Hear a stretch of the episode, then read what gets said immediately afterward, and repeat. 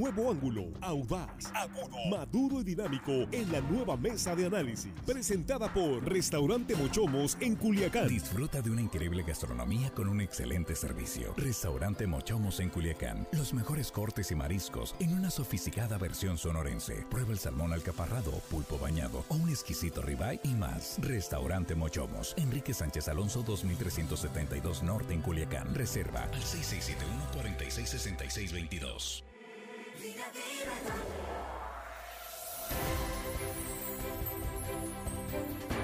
Estamos de regreso en línea directa, es la tercera emisión de Noticiero de Sinaloa de este miércoles 9 eh, de marzo. Ya estamos aquí en la mesa de análisis. Gracias por continuar con nosotros. Hoy un tema que a todos nos interesa porque tiene que ver con nuestra economía y ese precio de la gasolina, el impacto de la guerra en, Ucrania, esta, esta guerra Ucrania-Rusia y el reto que va a enfrentar México para mantener el precio de la gasolina y el costo que representa para el erario para el presupuesto público. Bien, pues saludamos antes que nada a nuestros compañeros. Jesús Rojas, ¿cómo estás? Buenas noches, Jesús. ¿Qué tal, Víctor? Buenas noches. Buenas noches para los compañeros y, por supuesto, buenas noches para el auditorio. Pues mira, yo ya resentí.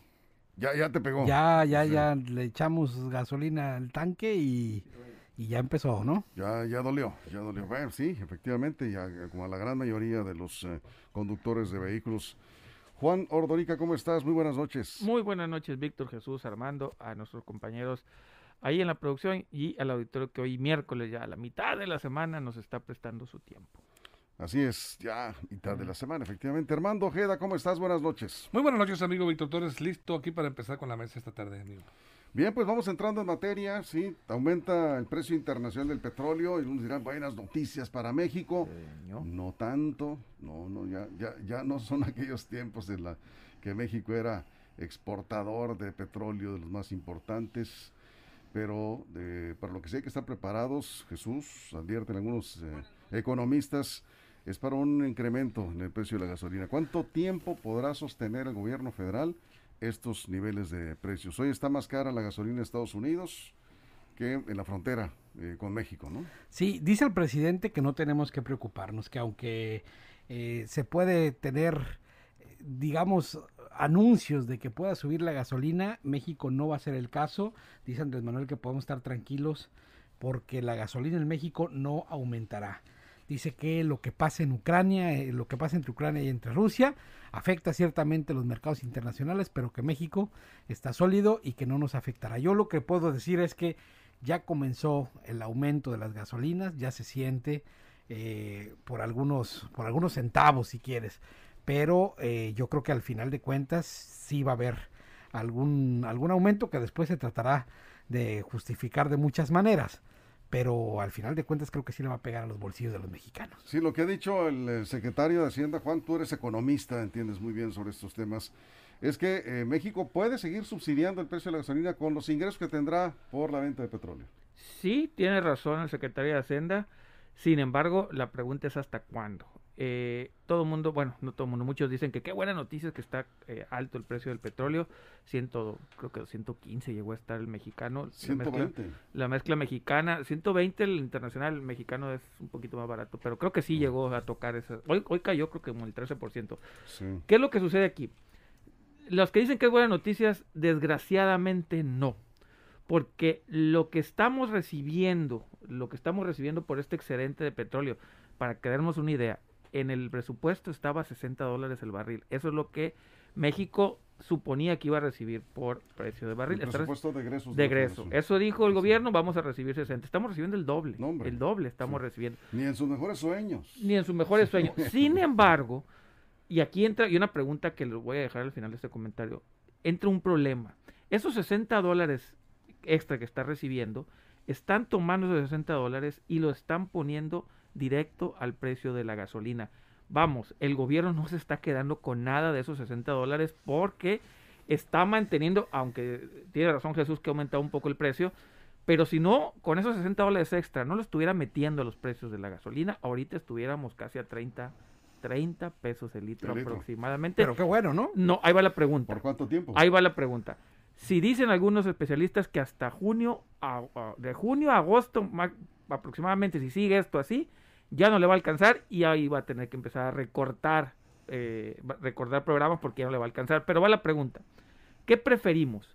¿Quemar este dinero de aquí a agosto o esos excedentes, porque también le tocan a los estados bien importantes, ponerlos en infraestructura, en escuelas, en hospitales? Es una pregunta que hago yo. ¿Qué prefieren ustedes como sociedad?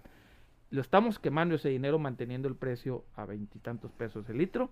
¿O con ese excedente construir, construir infraestructura a un futuro que le va a generar más dinero a- al país? Esa es la pregunta que yo hago.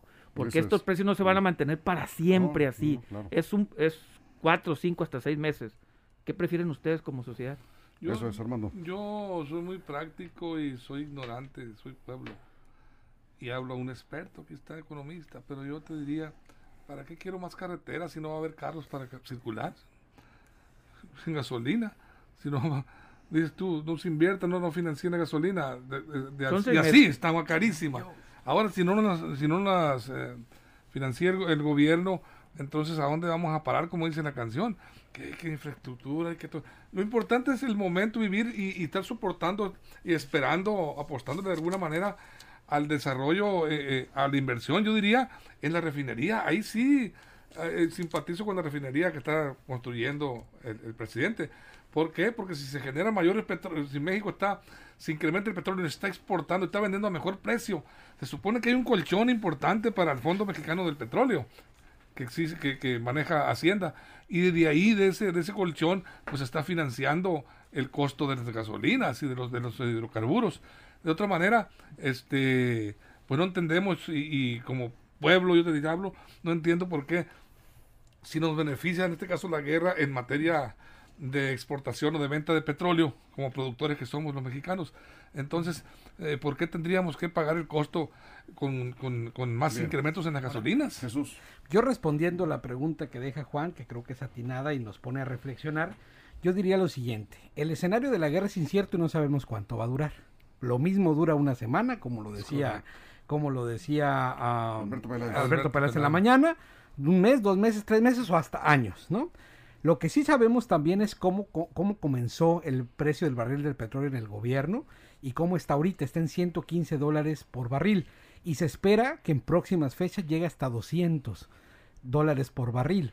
Entonces creo que en el tiempo el valor del petróleo va a seguirse incrementando y va a dar para que mantener esos, sus- esos subsidios a la gasolina, incluso excedentes para poder hacer otro tipo de obras. Eso Bueno, es, aquí nada más no, ya incluso hay corridas financieras de expertos, incluso la Secretaría de Hacienda, que si pasa de 150 dólares el precio de la gasolina, van a tener que quitar programas sociales. O sea, ¿Cuánto, ¿Cuánto le va a costar? ¿Tú crees que el presidente va a aceptar eso? Bueno, el presidente puede decir misa, ¿no? ¿Cuánto? Pero una- los números son Pues fríos. es el- es el Pues sí, pero los números son los números. ¿Cuánto, ¿Cuánto le va a costar al gobierno federal seguir subsidiando? No han dado los datos todavía, dijeron ellos que el lunes los iban a dar. Pero, repito, las corridas marcan que si sube a 150 dólares no te va a alcanzar lo que vendas para mantener los precios y vas a tener que recortar programas sociales. Ahora dicen que puede durar todos los años del mundo el petróleo. A ver, petróleo hay. Lo que va a pasar es que se tiene que abrir llaves de otros lados. Por ejemplo, Estados Unidos ya anunció que va a empezar a abrir las llaves internas a explorar más pozos. Bueno, no explorar, a, ex- a explotar, Explotar. explotar, más Explotar. pozos que en dos, tres, cuatro meses los pone, eh, eh, digamos que a tope. Petróleo hay. Va a tardar en estar el equilibrio, estos equilibrios en la oferta, porque ahorita la bronca es la oferta. Por eso sigue la pregunta. La incertidumbre es ahorita en el corto plazo, pero en el mediano plazo y tal vez en el largo plazo los precios se van a estabilizar. Estamos perdiendo la oportunidad de darle a nosotros mismos un excedente, un excedente de dinero que no estábamos esperando para quemarlo por cuatro meses. O sea, Sí. algo que nos va a funcionar por cinco, diez o quince años en una, en una, en una inversión, vamos a ¿Y tú quemar. estarías dispuesto Pero a pagar ¿qué gasolinas de 40 ¿Qué pesos tan el alto sería la inflación, Juan? También, imagínate, se alzan las gasolinas A ver, un 30 o yo creo 40%, más si, si cuando nos aumentan 20 centavos, nos duele, nos duele. a- a Pero es a un periodo de estabilización. Yo que lo Pues- que, por lo que he leído, repito, especialistas, es vamos creando un equilibrio, vamos creando bandas. Por ejemplo, si sube hasta 25 pesos, vamos dando esto y vamos agarrando esto para el cochinito. El gran problema es que el presidente se amarró a sí mismo con una promesa de decir que esto no va a estar arriba de la inflación. El problema es que la inflación salió en 7 puntos y treinta y tantos estos meses. Repito, los especialistas que están, que están recomendando a nivel mundial. Creen bandas de precios, o sea, si se te mueven 23 y 25, subsídialo, eh, subsidia 2, 3 pesos y el otro guárdalo para infraestructura. Tiene que haber un equilibrio. El problema, insisto, que nos amarramos con una promesa política de que no tiene que estar un, un puntito arriba de la inflación y eso eso, insisto, para agosto, septiembre nos puede dejar en serios problemas de déficit que no habíamos visto en muchos Bueno, años. está hablando un economista y, No, no, sí pues, que es- Pero en la economía hay Sí. formas de hacer los planteamientos y de ver las cosas. Hay otros que dicen lo Sí, contrario. con- con algo de sentido común también llega- hay que que cuando aplicar. llega una bonanza en el precio del, de- del petróleo como la que vamos a tener, pues en el tiempo también podrá ser beneficioso. Eso es. Aquí dicen, por ejemplo, antes de la pausa, eh, dice Alfredo, eh, Alfredo Peláez Val- Valdés. Y si el PRIAN hubiera vendido por completo Pemex, ¿con qué dice se le podría meter el estímulo a la gasolina? Y que dijo Anaya que no valdría un centavo el petróleo. ¿Recuerdan? Pues sí, pero no, por Anaya no propuso una guerra, ¿no? O sea, si no existiera una guerra, obviamente. Son circunstancias también que se presentan, pues, coyunturales. definitivamente. Ahora, esto es, repito, en cuestión de que el misma oferta se va a equilibrar en el mediano y el largo plazo. Van a empezar a abrir llaves que están cerradas. Eso es. Vamos a ir a una pausa y regresaremos nos- con más en radio. La pausa en radio, nosotros ya sabemos, nos quedamos sin corte. Nos seguimos aquí en Facebook, en vivo, línea directa portal. Estamos hablando del precio de la gasolina. Aquí nos decía una persona a través del WhatsApp. Dice, si de por sí está cara la gasolina cada vez que voy a echar, dice, porque llenar el tanque, imposible. Eh, cada vez que está, está más cara, dice ahora con esto, a 30 pesos el litro. ¿Cuánto decías que podría llegar a costar? ¿Hasta 30 pesos? ¿Hasta 30 pesos No, no, sin no. el subsidio? Sin el subsidio. Nos mata. No, hombre, pues imagínate, ¿no? Híjoles. Si el golpe ya lo sintió Jesús, ¿eh? ¿Cuándo, ¿Cuánto echaste? Ayer eché Sí. unos litritos. Hay una diferencia entre no cobrar impuestos a ponerle dinero. Claro, Ahorita claro, claro. el gobierno ya le está poniendo, ¿eh? Sí. Así es, así es, porque ya no es suficiente el, El no cobrar. no cobrar el impuesto especial. Bien, vamos a la pausa y regresamos y nos quedamos aquí en Facebook en vivo. Estamos en la mesa de análisis hablando del precio de la gasolina y el efecto de la guerra en Ucrania con el incremento del precio del petróleo. Continuamos.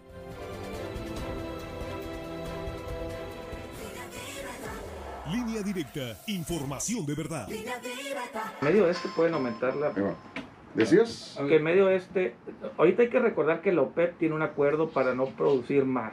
Sí, hay un- Pero en el momento que el acuerdo llegue a decir, obviamente se van a poner de acuerdo y decir, ¿saben qué? Esto es insostenible, le van a abrir más la ¿Se llave. va a estabilizar el precio? Se va a estabilizar el precio en el mediano A plazo. ver, Juan, en calidad de, de economista, y, y si me permites una pregunta para entrar en la dinámica, eh, ¿qué, pa- qué hubiera pasado? ¿Qué estaría pasando en estos momentos o, o en estas eh, semanas, lo que va a durar la guerra, en que este, este conflicto pues, viene a generar eh, aumento en las, en las gasolinas en, las- en el mundo y a México le está beneficiando? Si no hubiera habido esa guerra y esos excedentes que están entrando, que están eh, cayendo a este, a este fondo, No hubiera habido excedentes. ¿eh? Sin guerra no hay excedentes. Por eso, por eso, eso, eso lo, lo está utilizando para subsidiar la gasolina. ¿Cuál es la pregunta? La pregunta es, si no, si no se hubieran incrementado los costos del petróleo a nivel internacional y que generen mayor eh, ingreso para las finanzas petroleras de Pemex, ¿de dónde estarían subsidiando? De todas maneras, tendría que haber estado subsidiando y manteniendo el precio que estamos eh, establecidos ahorita de Hay- gasolinas. hay dos- lo que pasa es que hay que entender dos cosas. Una es, el, el precio de la gasolina está- se compone por diferentes partes. Y una es el impuesto que se cobra, que es el IEPS. Sí. Dependiendo cómo aumentando el precio internacional, lo que hacía el gobierno es te cobraba menos impuesto o te cobraba más para mantenerlo a un nivel. El problema fue que ya el, el gobierno, ante este aumento, ya, ya te dejó de cobrar impuestos, ya no te cobra, pero no le alcanza, ahora te tiene que poner. Tú me dices, ¿qué hubiera hecho el gobierno? Pues seguiría igual, tiene 3, 4 años jugando así con el IEPS. A veces te cobra un peso, a veces cuatro, a veces cinco, dependiendo de los precios del petróleo. Acuérdate que en la pandemia costó cero, cero dólares el barril de petróleo, cero. Y ellos siguieron vendiéndolos a 18, 19, ¿no? Sí, Sí, acuérdense de eso. sí, que sí, Sí, sí, este, sí. que todo el mundo reclamaba, ¿no? Pues es, Sí, baja estaba el precio, cero, ¿no? Baja el precio del petróleo y no baja el precio de la gasolina. que es lo Y que ellos siguieron cobrando los impuestos. Así es. Jesús. Pues sí, el costo de la gasolina se marca, según aquí el TEC de Monterrey, por cuatro cosas, ¿no? El precio de referencia internacional, los impuestos, el margen de utilidad para los gasolineros y los, los costos de logística. El traslado. El gobierno solamente puede en este momento tomar decisiones respecto al impuesto y en algún momento ponerse de acuerdo con la mayoría de sus diputados para que puedan de alguna manera reajustarlo, ¿no? Mientras tanto nos vamos como está. Y la otra parte que es muy importante es que el precio de referencia inminentemente va a seguir subiendo y no por culpa del presidente Andrés Manuel López Obrador, Hoy cayó, sino de las hoy- circunstancias. Hoy ¿no? cayó el precio del petróleo, a pesar de lo que creyera. Exacto. Es la radio. 100 años con nosotros. CIRT, Cámara Nacional de la Industria de Radio y Televisión. RSN celebra 100 años de la radio contigo. El sistema informativo más fuerte del noroeste de México.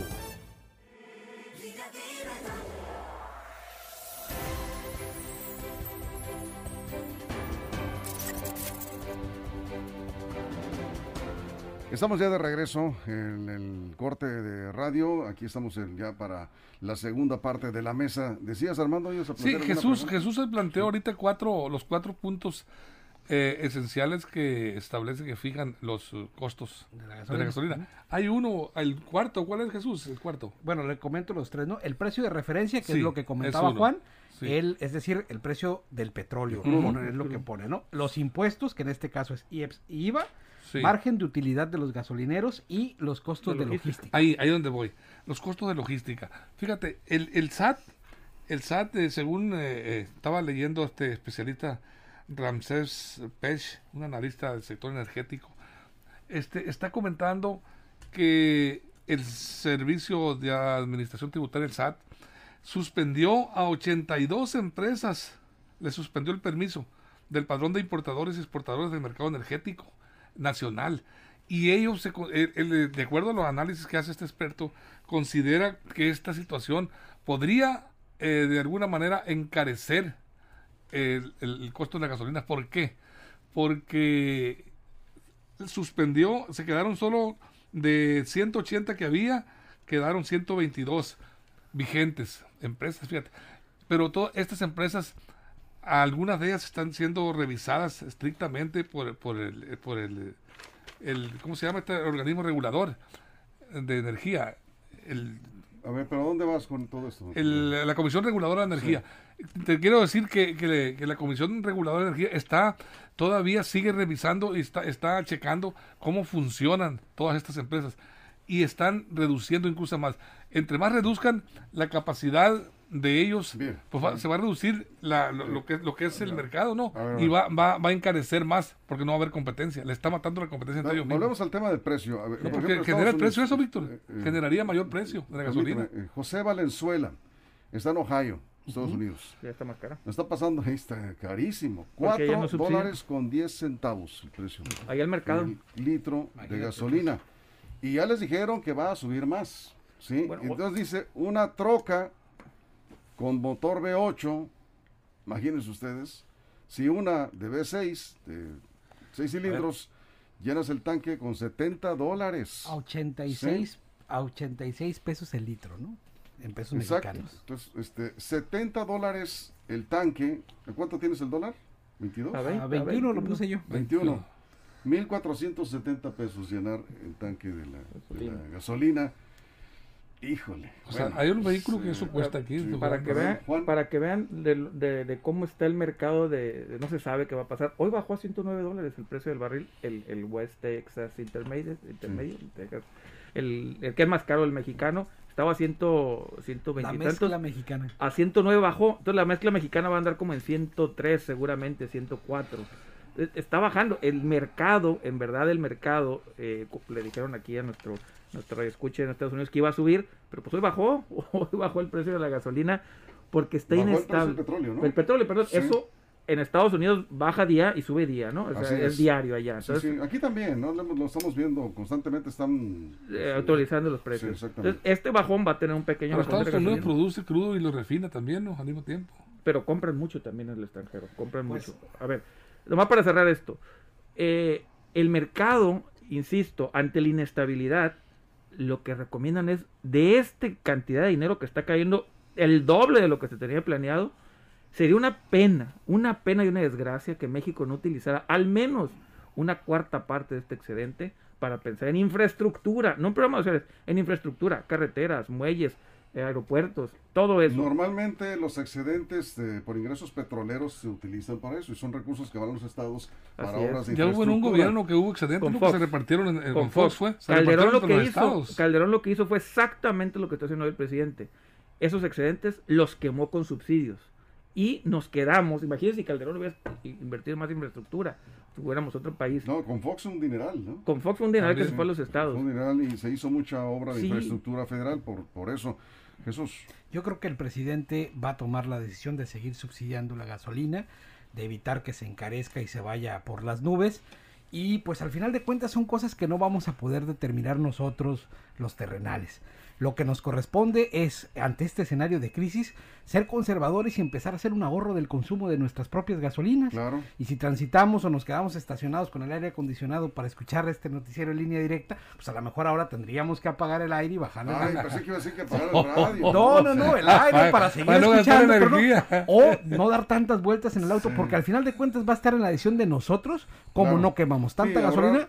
Porque si no, esto no se va a poder. Y tendrás que hacer las vueltas estrictamente necesarias. Y no también. utilizar tanto el coche para, tienen- para, para Ay, cosas que no muy se fácil ¿no? planear. Los- no, hay que hacerlo porque Sí. es- está, está carísimo. Eh, dice Javier Avilés, es falsa y es engañosa la receta neoliberal de Ordorica.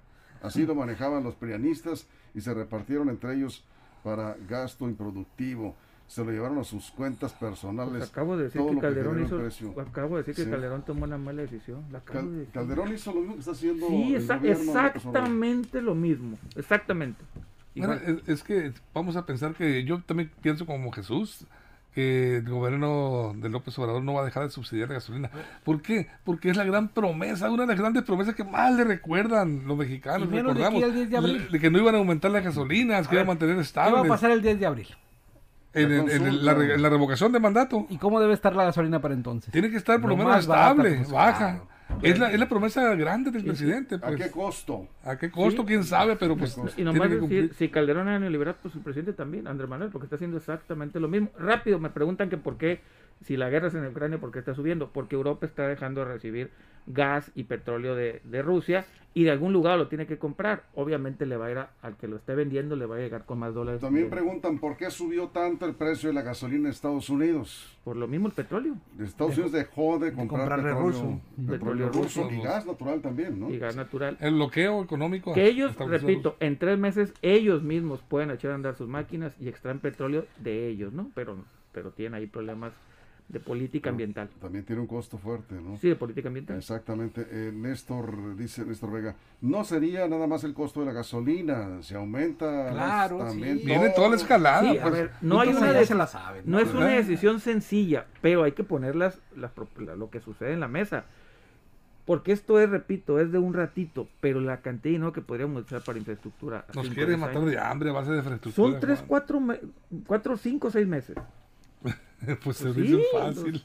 Bueno, Por 10 años. si se calculara elige, fríamente y matemáticamente como Elige, te gusta. elige. Ah, aquí nos aclaran, Jorge Velasco, son 4 dólares 10 centavos por galón. El Por galón. galón, ok. Perdón, bueno, sí, entonces, Por galón. Hay un error en el, en Sí. el dato, ¿sí? Galón. Ahorita sacamos el cálculo por galón, ¿sí?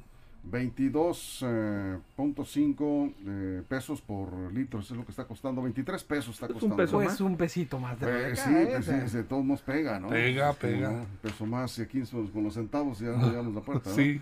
Con el, el costo del combustible eh, siempre pues es un digamos un factor inflacionario. Ahora, ¿no? Lo que sí no se puede permitir tampoco es que se culpe a Andrés Manuel López Obrador en este preciso momento del incremento de las gasolinas. Digo, ¿qué culpa tiene de No lo que está pasando en Ucrania? Ahí sí, No, le concedo no toda la no lo razón podemos permitir. a- a- a- al, al compañero que siempre nos está haciendo observaciones. Sí, no, el presidente no tiene la culpa. No está ahorita. No. No, Cuando hablamos de- bien de López Obrador, no está. No está. este Juan Luis Baiza. Luis Baiza. Baiza, No estuvo no estás ahora, hombre. Sí, a- a- René Sarmiento, ya escuchaste, amigo, hay que ser productivo. ¿eh? Bueno, hay que ahorrar, decías Jesús, ¿no? Lo mejor. Bueno, bien, estamos cerrando, Juan. Bueno, decir que vienen meses de inestabilidad, el presidente tiene una decisión bien complicada, porque si se mantiene firme en su promesa y estos precios se mantienen, tiene un margen de cuatro o cinco meses para tomar la decisión. Si no, aunque él no quiera, va a tener que recortar programas sociales o endeudarse, porque las matemáticas así son Y ahí sí no hay ideología No, que pues no. no hay ideología que la pueda sustituir. No hay pierde. Armando. Pues la gran salida, la esperanza entonces de nosotros es que la guerra de Ucrania termine y se estabilice. o que en los, o que los árabes mundo, abran más. que abran más las puertas y que bueno, y que también de alguna manera, pues el bloqueo económico que están estableciendo los países eh, de Occidente contra Rusia también, que está generando esta, esta crisis, pues aflojen de alguna manera, ¿no? En bien de la humanidad, de- del consumo huma- eh, nacional, internacional. Pues yo concluyo diciendo que no vamos a resolver nosotros desde nuestro hogar el problema de la distribución del petróleo en el mundo, pero sí podemos resolver gastar menos gasolina y moderarnos en el uso del automóvil. Bien, tú reiteras el llamado que hay que ahorrar. Y luz. A- Aquí me encontré una pregunta que me hicieron ayer y que y Reforma dedica pues, un, un artículo sobre esto. ¿Qué, ¿Qué va a pasar si el bloqueo de Estados Unidos a Rusia en lo que se refiere a suspender la compra de, de petróleo y gas natural se prolonga? ¿Qué puede pasar? Ellos mismos tienen la capacidad de producir gas y petróleo, lo que va a ser, van a ser cuatro o cinco meses en lo que echen a andar las maquinitas. Y Europa, por ejemplo, también ya anuncia que va, va a abrir sus plantas de carbón. Vamos a tener que recurrir a energías sucias, eso es lo que va a pasar, que vamos a tener que recurrir a combustibles que ya Y habíamos hace, dejado atrás. y hace dos años hubo una crisis de petróleo precisamente porque los países árabes empezaron a producir más de lo que se había acordado. Entonces, como dice Juan, ahí sí hay petróleo. Petróleo La hay, ¿no? es cómo se acomoda el ¿Cómo mercado en, el, en este escenario de guerra. Eso es. José Bernardino Valenzuela dice, de nuevo fue un análisis con calificación de 10 del tema en la mesa de análisis. José, ¿qué se toma? ¿Qué le mandaron? No, hay que llevar al, al En, en taparrado. buena medida se lo debemos a, a- a, este, a Juan Ordorica. Sí, Bueno, nuestro no, no, especialista aquí. Neoliberal, le dijeron. No ¿no? importa, el sueño liberal y que... Es el tema. Armando, muchas gracias. El gran tema. Gracias, Víctor. Gracias, Juan lo maneja perfectamente. Jesús. Buenas noches para todos. Muchas gracias a usted por su compañía. Lo esperamos mañana, ya sabe, tempranito a las 6 de la mañana en la primera emisión de Línea Directa. Gracias a nombre de la producción, de todo el equipo de reporteros. Gracias, en verdad, pásela bien y cuídese, cuídese de las bajas temperaturas que van a continuar en las próximas horas. Abríguese bien y no deje de usar cubrebocas. Nos vemos.